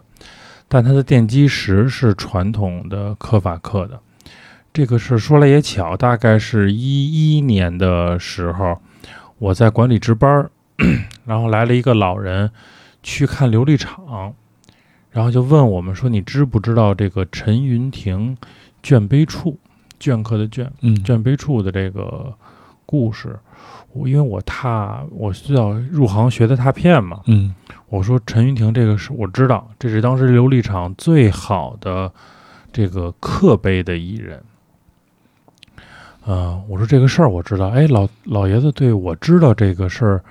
还挺好奇，说哎你怎么知道的呀？我说因为我学拓片，我肯定要查相关的历史资料，这样就跟老爷子留了个电话。然后我问他的时候呢，他才说他是陈先生的后人，哦，到最后很熟了，我说那您家还有没有当时老先生留下的东西啊？因为我觉得那个是琉璃厂的一个很重要的见证。对，老爷子说说当时给人民英雄纪念碑奠基石刻碑的那套工具还在。嗯后来我说那能不能 我们征集回来？嗯其实很狭隘啊，我就觉得只有到我自己管理这东西才是我们的。嗯后来刚开始老先生还有顾虑，就是他想说能不能以借展的方式，你做临时展览的时候我借给你，嗯那这东西还归人家。后来我当时觉得也是不错的一个选择，但我的性格肯定是觉得我能争来最好。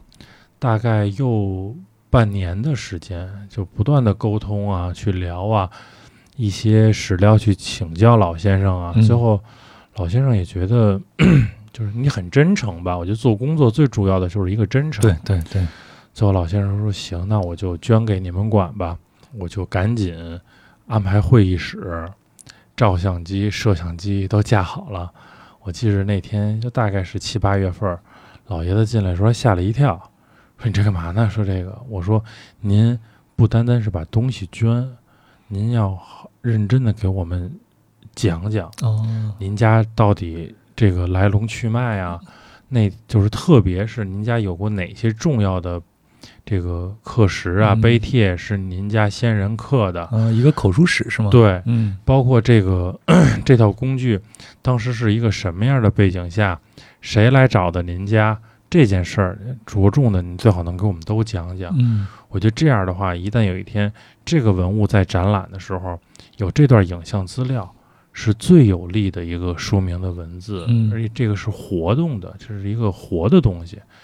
啊，老先生觉得说特别好，说你们真的是用心了。嗯文物背后一定是故事是最打动人的，嗯无论我怎么去介绍它的工艺、它的朝代、它的质地、它的纹饰，都不如它这件文物背后有故事更能打动人。对，但是我觉得你说的这个还真跟我们做播客还挺像的。嗯，其实我们做播客就是一个一个的小型的一个口述史嘛，对，你讲的就是故事，特别是《壮游者》这档节目里边。每一个人在旅途中的故事。其实，在所有的故事里边呢，我个人是比较倾向于这种听友们所传递的，他他并不是他去了什么多难的地方，或者走了多少的国家。我最希望传递的就是在日常生活里边，或者在普通旅行中，你能用什么样的一个视角去发现你平时可能看不到的那种乐趣，或者是美的那一面。对对，所以你看《壮游者》所有的节目里边，很少有这种吃喝玩乐呀、嗯这种打卡呀、网红啊这样的一些内容里边，嗯都是一种比较独特的视角切进去，讲一些自己的一种观察。对，我希望我能把这个给坚持下去。嗯，这我觉得可能也是我们大家还特别热衷于听它的一个原因。太好它了，太好了，它不是那种，嗯，某平台的那那种嗯全是网红打卡，到哪儿去都对是对嗯人扎堆儿的那种状态。我希望能给大家多带来一些这些。嗯另外一个事儿，哎，我还特别高兴，前两天，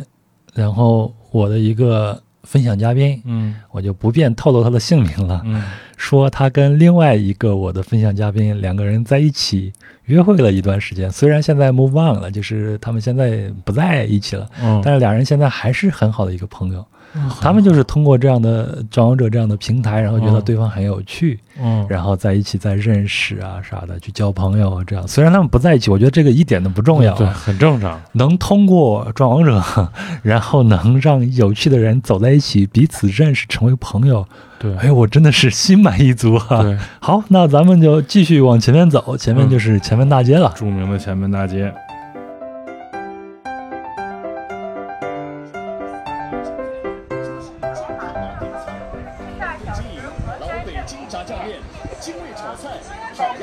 现在呢，我们穿过了天安门，一直往前走，就是正阳门，也就是前门了。那前门和大石头地区呢，是明清以及民国时期的商业区，有着很多名闻遐迩的老字号。那京剧呢，也是在这一个区域诞生的。关于前门大石头的故事呢，我们俩的节目就录好了，但是还没有剪出来，原谅我太懒了，稍安勿躁。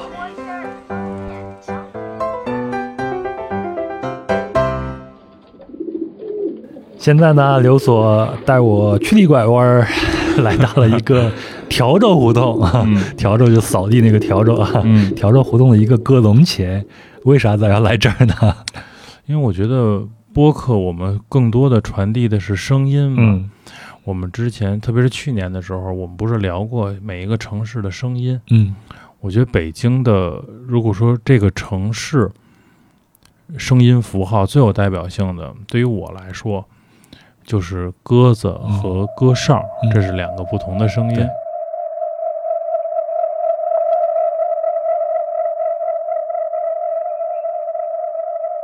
在我我在平房住了大概二十五年的时间，呃，北京是从一个安静的城市越来越变得越来越热闹的。嗯在我小的时候，或者说每一个反映九十年代北京城市的这个电影里头，都一定会有这一个片段，对，就是天上飞着几盘鸽子。嗯特别小的时候，呃，我们家因为我们家是一个呃水电部宿舍嘛，我们院儿是一个三进三路的大四合院儿。嗯，我爸那时候就在院儿里头搭了一个特别大的鸽子窝，他喜欢这个， 嗯，他特别喜欢鸽子。呃，从我记事儿起，一直养到零三年，嗯养的还挺讲究。那时候我问过，他说他的鸽子大抵都是像一些名贵的品种，都是从梅兰芳梅先生家这个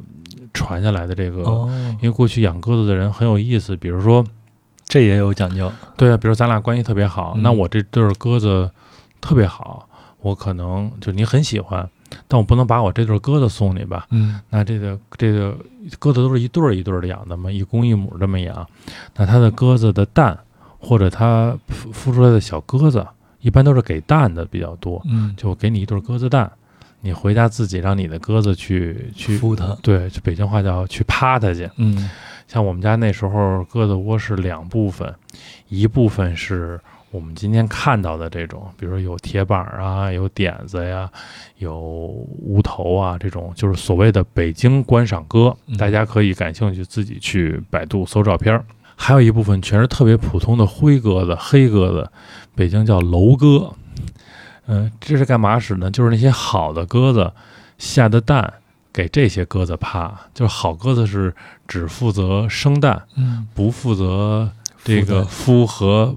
喷小鸽子的，因为嗯鸽子是它自己吃完粮食以后，它把那个老玉米啊什么的化成浆子，然后从宿子里再吐给小鸽子，小鸽子从妈妈嘴里头把那个粮食那个米浆哦那给吸收进去嘛，所以北京叫喷。所以小时候你就永远会早上起来听到的是咕咕咕咕咕咕的鸽子的声音， 然后就是鸽哨。呃，首先它也像，比如说像北京常玩的像蛐蛐罐儿啊、嗯蝈蝈葫芦啊一样，它也分名家的和嗯大 陆货。对，那名家的可能像我那时候见着老头儿有过的，可能能追溯到清末民国的哇老的歌哨，啊、就非常好的。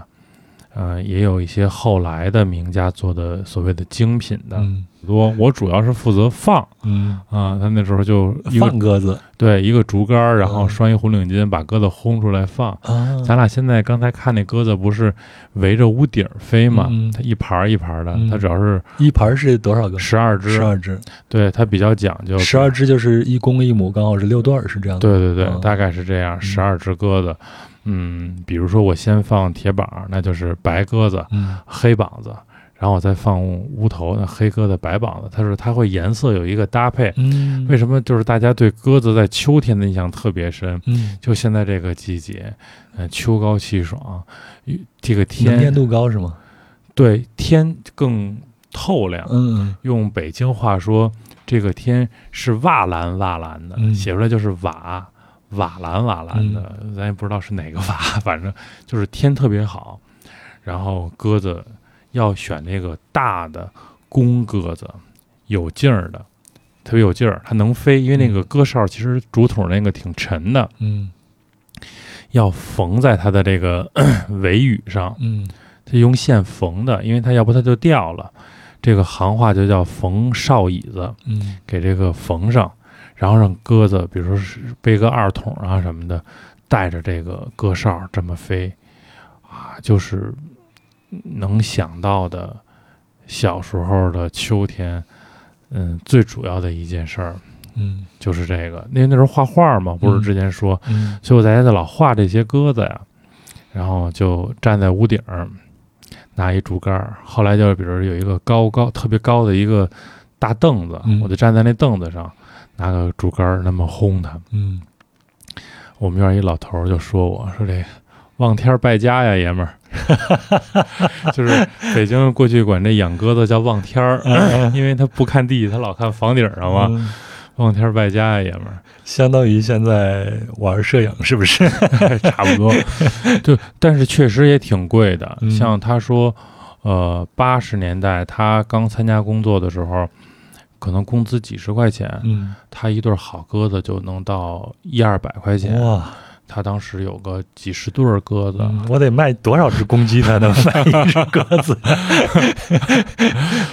你在描述的时候呢，我就想嗯我家的样子和我家的声音是什么样子。嗯小时候我们住的那个城里小城里边嗯都有一条一条的胡同，嗯每到吃饭的时候，各家的妈妈嗯都会站在自家的门口，扯开嗓子去喊自己的娃回家吃饭。那你住的那个坚强 胡同是吧？对对对， 我其实还没有在那儿住，我嗯，记事儿以后我已经搬到我们家现在这个胡嗯同，那我在站在门口还谁谁谁回家吃饭了，还得用河南话喊嗯谁谁谁回家吃饭了，你撕到外头了，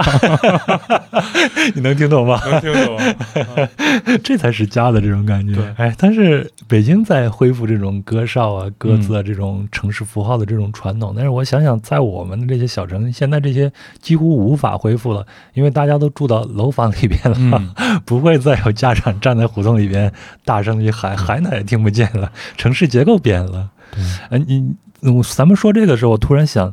我们现在通常会把我们住的这个公寓楼叫做鸽子笼，对吧？嗯这个说法应该就是从北京传出去的，因为其他的城市好像也没有这么多养鸽子这种风鸽俗。鸽子窝啊，对你会发现，你住到你二十五岁之前都是住的这种平房区嘛？嗯你会发现，这种你当你搬到这种鸽子笼以后，你的人际关系会发生变化吗？会啊。我们在什刹海那期不是聊过，嗯，在胡同里对的孩子是有胡同里的规矩的，讲究哈。嗯，你搬到楼房以后，首先大家，你像我，我更明显的是，我们是水电部的宿舍，嗯呃，院儿里头所有的邻居都是原来，比如都是因为像我们这一代，基本都是我爷爷那一代人是嗯最早的这批人住进来的，都是部里的同事，就是大家无非是分属的司局不同而已。那你搬到楼房以后，你会发现大家都不认 识，孩子们之间彼此无法托付了，对吧？你像咱们的小时候，真的是吃百家饭。我小时候啊，对吃我百们家也饭是一样你也是啊。啊，对，你想都是父母都上班，对，那你要是有个不舒服什么的，院儿里有那个呃老人在家的，嗯嗯就是孩子别管了，是吧？嗯？对，给熬点粥啊，煮点热汤面、呀。邻里相望，那是真正的邻里相对，望。过年过节大家院儿里一凑，你像马上到八月节，我们院儿原来到八月节的时候就是中秋节，嗯，那基本上晚上大家都是在一块儿吃，有没有一大石榴树什么的，有个呃花架子凑在一起。我觉得鸽子笼可能最早是说你住在一个特别小的房子里头，嗯楼房，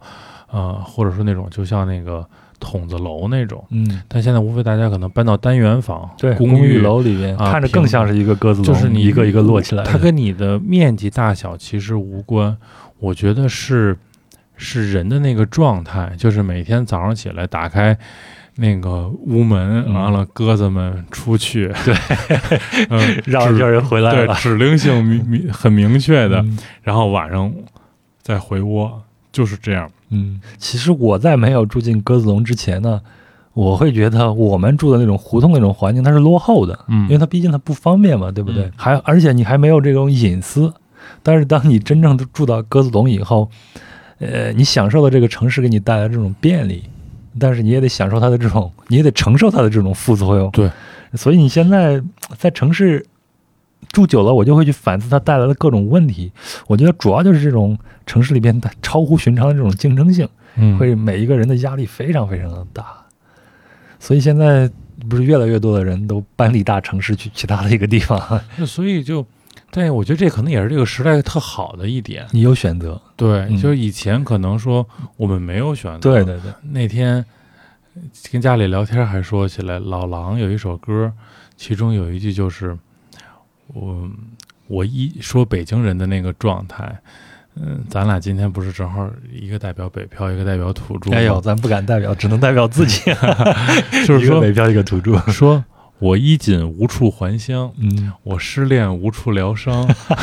我是个北京人，就生在长在这战场上，嗯但这个时代，我觉得特别好，就好在于，无论你是哪儿的人，嗯无论你从哪儿来，无论你现在是在北京，还是你生下来就在这儿，你都可以选择对继续留在这儿的时候，享受大城市带给你的一切便利，嗯，同时享受它带给你的所有冷漠。对然后你也可以选择去世外桃源，对，享受那种呃鸡犬相闻，大家一锅饭的那种亲热。嗯但是你也得承受他彼此之间没有隐私， 这对种他东，西他就都给你选择了。那每一个人就看到你现在选择的那个最好的那一面。对，所以我觉得幸福对就在于你可以选择，嗯，嗯，特别好。哎，我问嗯你一个问题啊，我不需要你的理由，我只需要你的答案。嗯，有一天你会离开北京吗？肯定会。嗯，我也 会。好，那咱继续往前走吧。嗯呃，呃要不咱先吃个饭，行中午了，然后吃完饭咱们再去下一站仙踪潭。得嘞，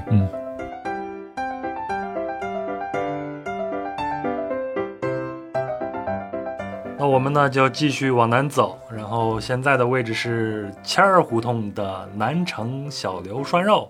啊，我路过过好几次，今天是第一次来吃。咱们点了一个羊油，一个手切羊肉一个高钙，啊，一个百叶，嗯，一个蒿子杆儿。啊咱得先把这个羊油放进去，对让这个锅呢清汤锅得肥一下。对，肥肥汤。好。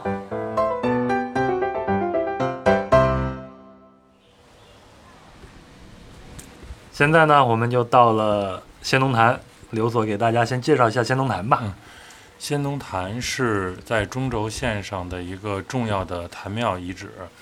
主要是祭祀仙农、山川、太岁的一个群祀的一个建筑，国家级文物保护单位。嗯，所以现在这里边都是开放的，是吗？嗯，绝大部分是开放嗯的，有包括它，但是它还有像育才学校等等，目前还不具备开放条件的。嗯反正现在走来，我觉得里边的这种绿植啊，还非常的好。啊对，因为坛庙都是古树嘛，哦所以这里古树比例特别高。对像天坛都是这 样。所以大家来千万别错过这儿，一定要来建龙潭看一看，特别这里还有安静其他的故事呢。哎，呃，自从你跟我说你负责主持过仙农坛的祭祀复原的这个工作以后呢，我就在我的记忆库里边找到了这段记忆啊，大概就是二零一二年的时候，我那个时候还在嗯是那报纸嘛，然后我就可以打开那种图片库， 嗯然后图片库每天都会推一些这种重点的图片，嗯，当时我就看见了仙农坛的这个消息，我当时脑子里边就蹦出了一个念头：为什么是清代？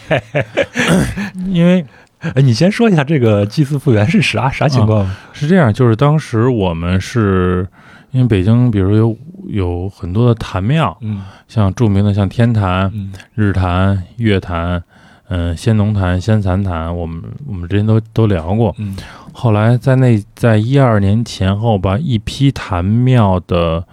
祭祀活动都进行了一个复原，是为了让大家更好的去理解，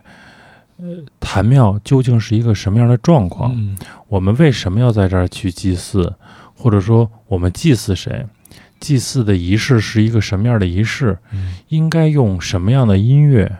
什么样的舞蹈、什么样的道具？所以我就是在一二年，呃，出于领导和组织的信任，嗯啊，我就负责了先农坛祭祀的牵头的这么一个工作吧。我猜想一下，你需要查阅大量的一个史料。啊， 什么？你看，就是比如说服装，嗯那其实其实他所用的服服化道吧，用今天简单的说，服化道包括剧本儿都是现成的，嗯大清汇点上都有。嗯但是你要把它最难的是把它转变成你现在的演出形式，嗯那 可能。呃，音乐我们是找的中国戏剧学院的老师，嗯因为他是那个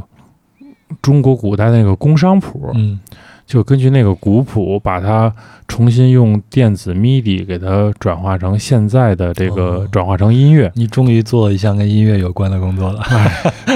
完了那个音乐的那个整体，我现在都记得特别清楚，就是动不动，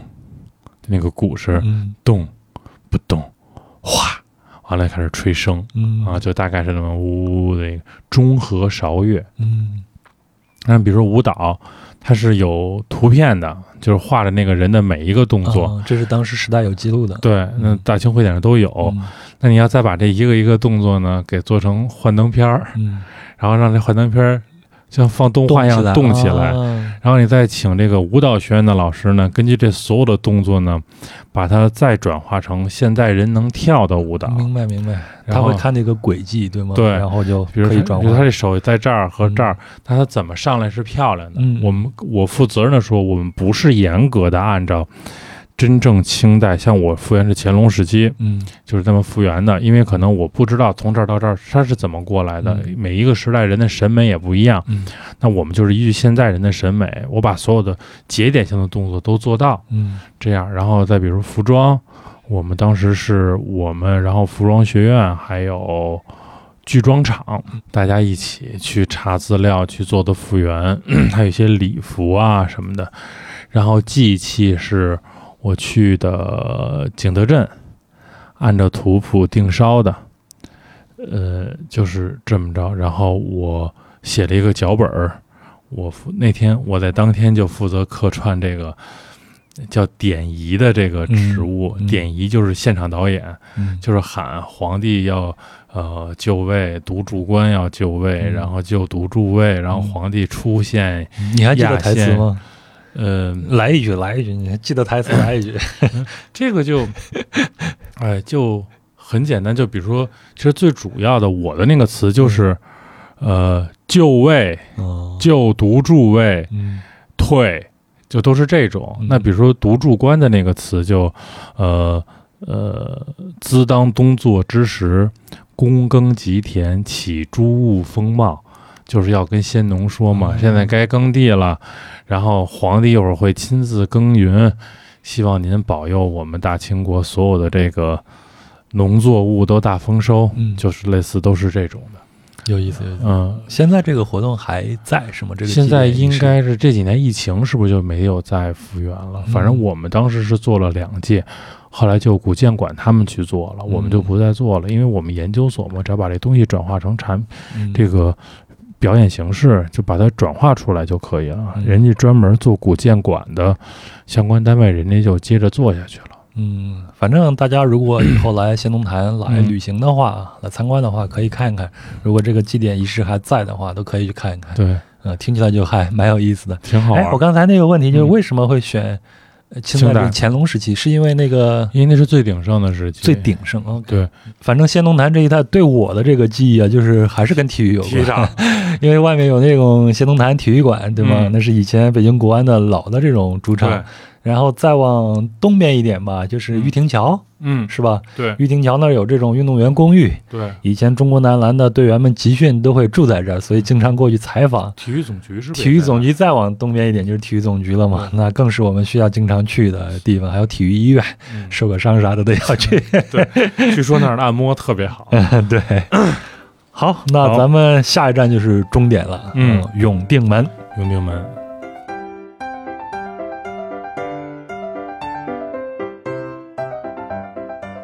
那从仙农坛出来啊，咱们就再走到永定门城楼。其实我看了一下，也不到两公里的路，然后走起来还挺快的。对，然后这个永定门算是北京城的一个南大门了，对吗？对如果你从内城走走到这儿走出去，就算是出城了。对，嗯，我以前看一个资料说，永定门城楼大概是在一九五七年的时候拆的，对不对？没错，当时还有好多就是市民们就是把上面那个城墙的砖都给扔下来，拿到自己家去垒一去些盖东西上。房啊都用得上，所以到后来它是一零年重建的了对，。嗯然后我们那个时候已经参加工作了。那在零八年、零九年的时候，周围好多居民房屋翻盖。嗯当年这个西拆永定门的时候，居民拉回去的这些城砖，啊居民房屋翻盖的时候又又都给退回来了。嗯所以我们又征集了好多这样的城砖，又送回到永定门，等于这个砖事隔半个世纪又重新回到永定门身上了。啊， 有意思。嗯哎，那在这个永定门城楼一零年之前没有修的时候，当时这儿是什么样子的？咱们现在我走的这个位置，它是一个甬道，对吗？嗯，当时就是桥，就是个桥。对，就是那个二环嘛，嗯二环就正常在这儿走，然后这是一个小的，一个小的马路，嗯等于是从这个天坛这条路出来奔沙子口走，原来就是一小的马路，等于嗯这儿是进行了一个征收，把这个居民啊、一些单位啊都清干净了以后，中间这个甬道变宽，嗯然后重新修的 这个，我从这儿走过无数次啊，就是南嗯二环这个位置，但是真的是没有注意到这个永定门城楼的重新的出现。原来可能就是一个双向车道的一条小马路，直接通过去，从二环底下这么扎过去了。嗯，就不是现在这种这么宽阔的一条马路，不是？哎，咱们现在是在这个永定门城楼的门楼下头啊，嗯上头这个还有一个匾额是吗？这个对专业的术语应该石怎么额石额。嗯，呃，它是是老的吗？还是这应该是新的，嗯就是，呃，永定门的这个门额原物应该是在首都博物馆。嗯那大家怎么看去上来就判定它是新的是老的呢？大家可以看北京城的这个城门的石额上这个门字，最后这一笔没有那个提钩，哦因为它应该是它是颜体字嘛，它最后是一个立刀顿笔提下来，嗯有提的这一笔。从明朝开始，北京城门的门就没有那个提起来那一笔。嗯说是因为有一个皇帝出城的时候，看见这一提的这一笔，觉得特别不顺，嗯就很锋利，很有劲儿，像匕首一样，嗯不吉利。门要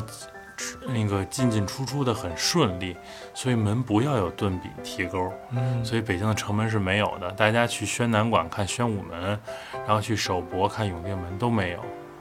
这个现在我们更唯物了，我们要不写错别字，所以现在这个门是有提钩的了。好，嗯，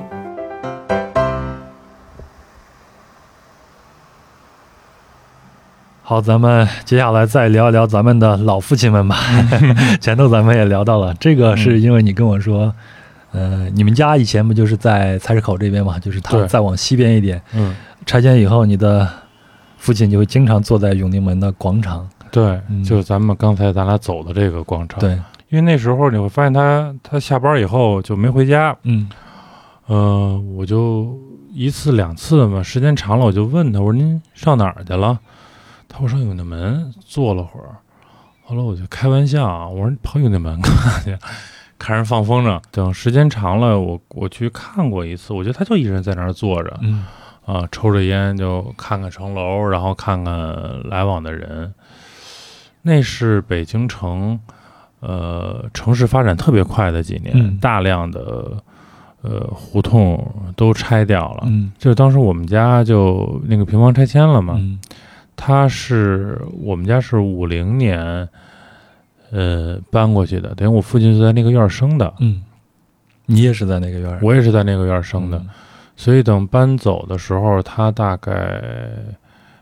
正好我们四十多岁，不到嗯五十岁嘛，嗯自己前大半大半辈子都在那个院子里头。他可能会觉得我是我去试图去理解他，那是他很熟悉的一部分，然后是被就是改变了。嗯他可能需要，就像我们刚才聊到说，我们自己要跟这个世界重新建立一种沟通方式对是一样的。嗯对，因为世界永远是在变的。对我觉得他可能那种沟通的方式是在那个永定门的那个位置，所以可能有的东西有了没了，没了又有了，城市就是这样。嗯嗯，每一个人只能去适应它。我觉得他是在那儿，可能是对自己的一个自我的一个劝诫，嗯或者说他在找到一个他重新跟新的居住环境去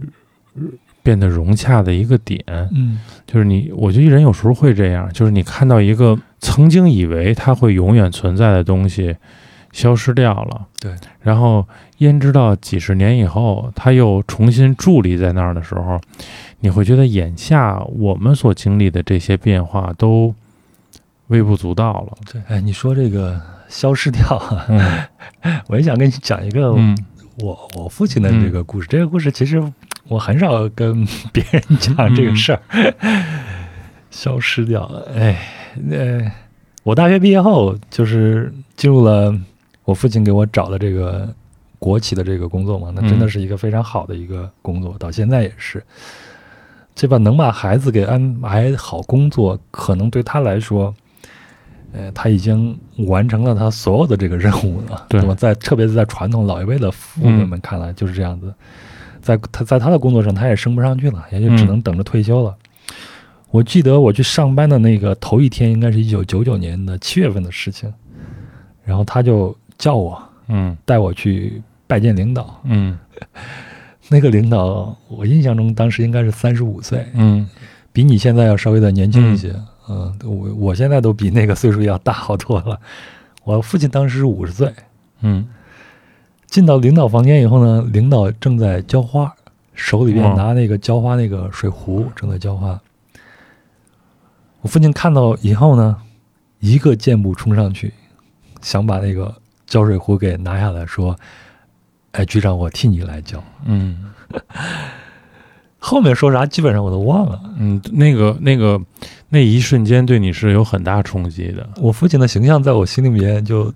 就坍塌了，嗯因为你知道，在之前他在家里边扮演那个角色是一言九鼎，嗯，一是一个座山，是一座山的那种形象，但嗯是 在这样的情况下，他双手低垂，嗯非常驯服的嗯想去替自己领导去做一件事情，嗯嗯，就那个形象在我心里面瞬间是坍塌的。其实我是非常敬佩我父亲的，因为他嗯好像十六七岁的时候就父母双亡，所有的一切都是他白手起家嗯来、自己来完成的，然后盖了房，有了成了家，还抚养我们兄弟俩长大，让我们衣食无忧。但是我从来没有见过他如此讨好的这个样子。嗯，但是你说到现在，我是能够理解，越来越能够理解他那种无力感是怎么来的。 嗯他为什么低头？因为到现在，我可能也是处于这种无力感爆棚的这种岁数了。嗯我相信你也是，对吧？嗯人到中年以后，有很多对，在生活中我们无可奈何的事儿，必须得是让我们去低头弯腰的。嗯，但是这些话我一直没有当面跟他说过啊。嗯即便他的很多做法我不是很认同，但是我非常理解他为什么要那样做，而且我是非常钦佩我父亲的。 类似的一个事情吧，我惹了一个挺大的祸，嗯真的挺就是。嗯，我们不说具体这个事儿了。嗯如果那个事儿最后要是说给我了，现在还要追究你刑事责任是吧？那不是不是，咱咱没到那地步，可能就会对你，呃，后来产生很大影响。因为我一贯的有点玩世不恭，不好多事儿都不当回事儿，就觉得哎就这样，你能怎么着我？然后回去跟我爸说的时候，我爸当时马上就说必须去你学校，我必须去找你老师，这件事绝不能让学校这么处理这个问题。他就去我学校，然后跟我老师说尽了好话，然后那件事儿就算给我摁下了。嗯 我当时其实那一瞬间，我就从心里头挺心疼他的。嗯就你终于，其实你明白，像你刚才说您父亲去接那把水壶一样，可能为了自己他都不接，他是因为 要带你去见新领导。对，所以他为我们放下的那些东西，呃，我们只有自己到了。真是，是我们也要为别人是去放下一些东西的是时候才能理解。完了最后慢慢变成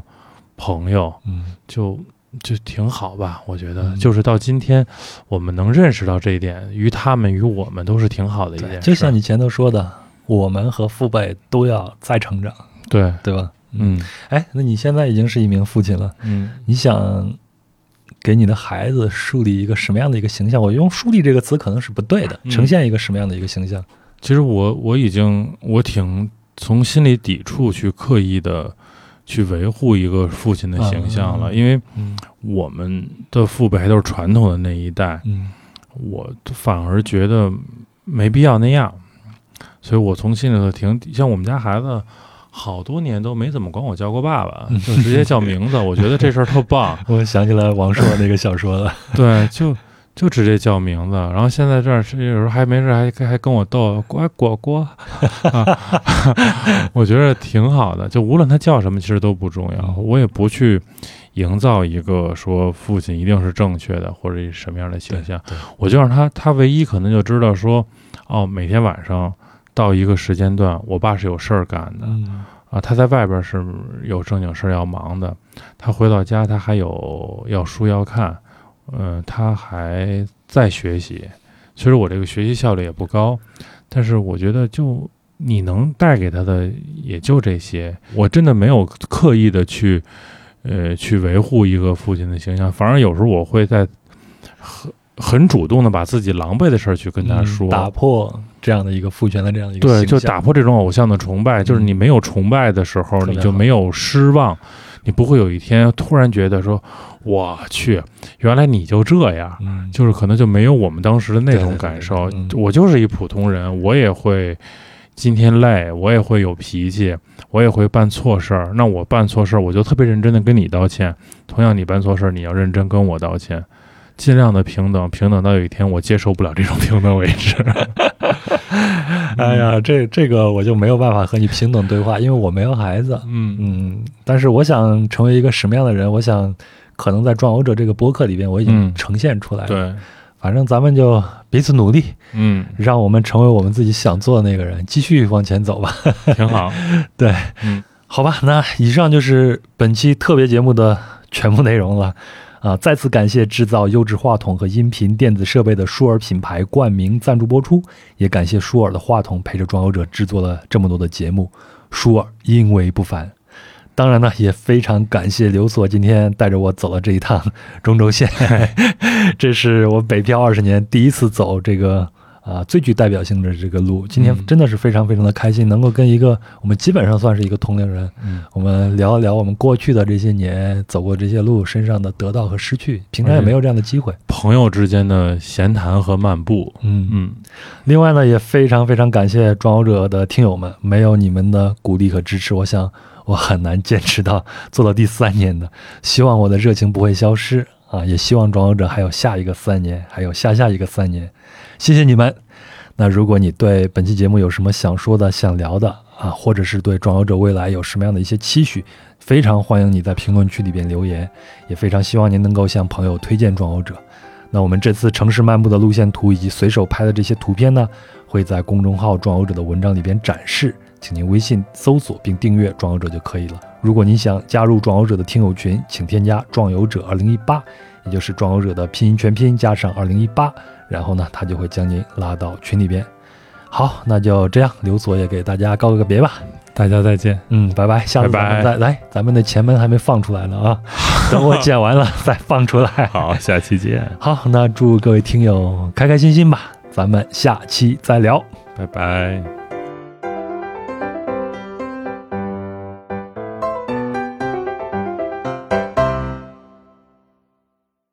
人做饭的味道，院儿里头种着金银花，那个味道，然后那些那些味道其实是一个叫记忆芯片吧，它会跟温度、湿度、当时的心情，然后有一种特别奇怪的方式储存在你的记忆里。对，直到有一天你再走到一条街上的时候，突然间再闻到那个味儿，就把你那个记忆点给你打开了。对，你就觉得哎呀，我好像是自己跟自己穿越时空对话了一样。对，所以走着是一个特别好的方式。我们现在从这儿。